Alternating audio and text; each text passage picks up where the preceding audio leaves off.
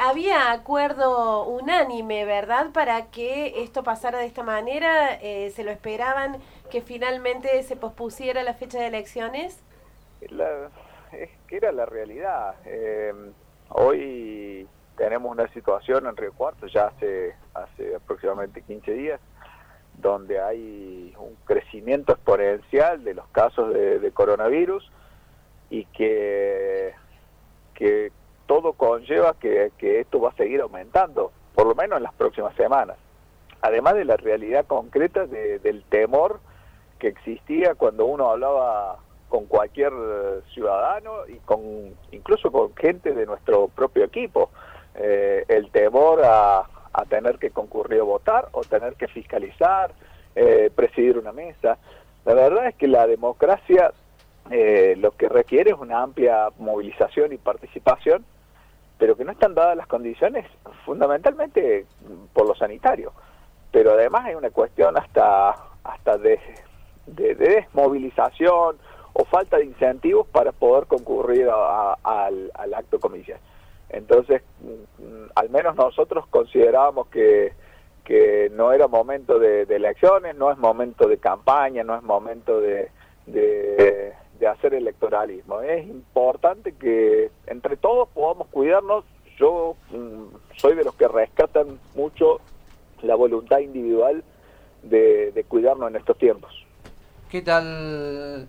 Eduardo, bueno, buenos días, aquí Javier Sismonti lo, lo saludo. Y sobre todo este tema, ¿no? Eh, ¿Piensa que para noviembre va a mejorar la, situación con respecto al, COVID-19, pero sobre todo también, ¿no? Con esta cuestión electoral, sobre todo pensándolo en una cuestión ya más futurística.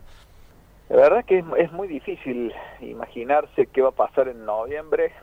Eh, si uno si uno ve la situación del país, incluso de lo que está pasando en el resto del mundo, eh, todo hace presuponer que, mm, hasta que no tengamos vacuna va a ser muy difícil frenar este virus. Y es lo, es lo que uno, uno está observando. Pero la verdad que nadie tiene la, bola de cristal y ojalá que, podamos superar esto y que sea cuanto antes. Eh, la verdad que, que mm, nadie, nadie podría eh, imaginarse que, esto sea de por vida, porque la verdad es que ya hay un condicionamiento, incluso hasta una afectación desde lo psicológico, además de lo económico y social que ha generado eh, esta pandemia.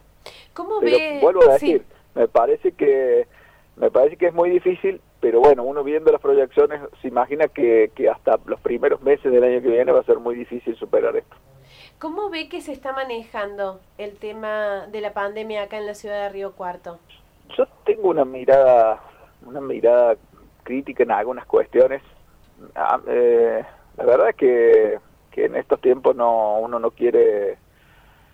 Eh, la, la, crisis es muy severa y quienes están al frente de la, de la crisis, yo entiendo que es difícil algunas cuestiones porque nadie puede justo esto que hablábamos recién, nadie puede prever qué viene y que hay que tratar con la información que se cuenta, y siempre yo digo que quien gobierna tiene más información que el resto de nosotros, tener que anticiparse a algunas acciones y no dudar, por ejemplo, en, que la ciudad hoy ha cambiado eh, las circunstancias. Es decir, nosotros antes teníamos eh, controles en los ingresos de la ciudad porque el virus no estaba en Río Cuarto. Hoy eh, el, virus está diseminado y bastante homogéneo en los diferentes eh, sectores urbanos de la ciudad. Entonces tal vez lo que hay que hacer es empezar a cambiar la estrategia.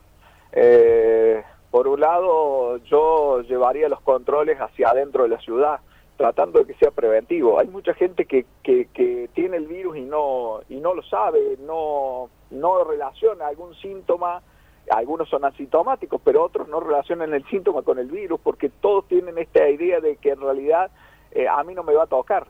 Y la verdad es que le toca a todos. Hoy cualquiera de nosotros sabe que hay algún amigo, algún familiar o algún conocido que lo tiene.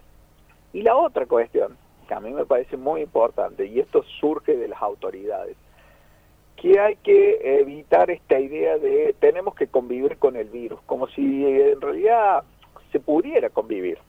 La verdad es que yo creo que, que hay que decir las cosas como son y que si esto sigue aumentando, eh, hay que tenerle miedo al virus. Y eso tiene que generar una conducta social diferente, evitar el relajamiento. Yo soy de los que están en contra de esta cuestión de que ha, señalado el gobernador Schiaretti.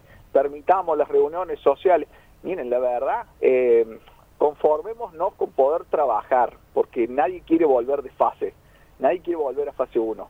Trabajarse es muchísimo.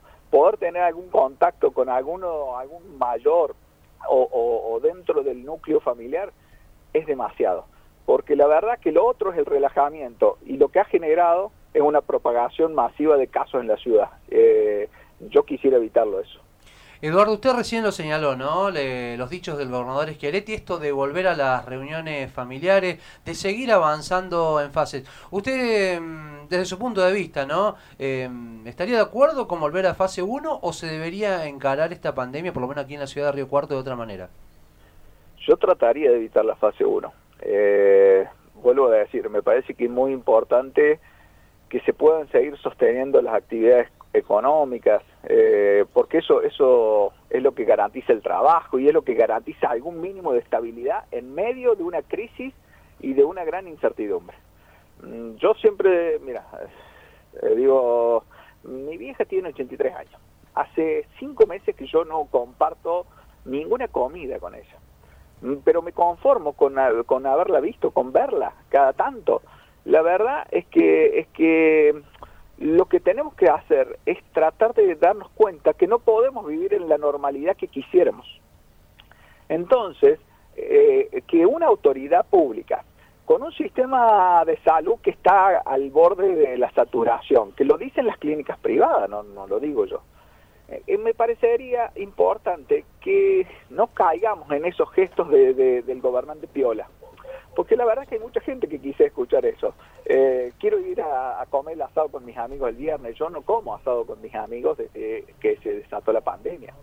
Entonces, eh, lo que yo tengo que tratar de demostrar es la realidad, y la realidad indica que a medida que pasan las semanas y aumentan los casos, la situación se puede empeorar. Y vuelvo a decir, lo que tenemos que tratar de evitar es que después todo se haya desbordado y volvamos a fase 1 prefiero, prefiero tener mayores eh, controles, eh, privarnos de esa normalidad que algunos pretenderían, pero poder seguir desarrollando las actividades económicas, porque eso también da certidumbre a las familias y genera lo que, lo que necesitamos para salir de esta crisis.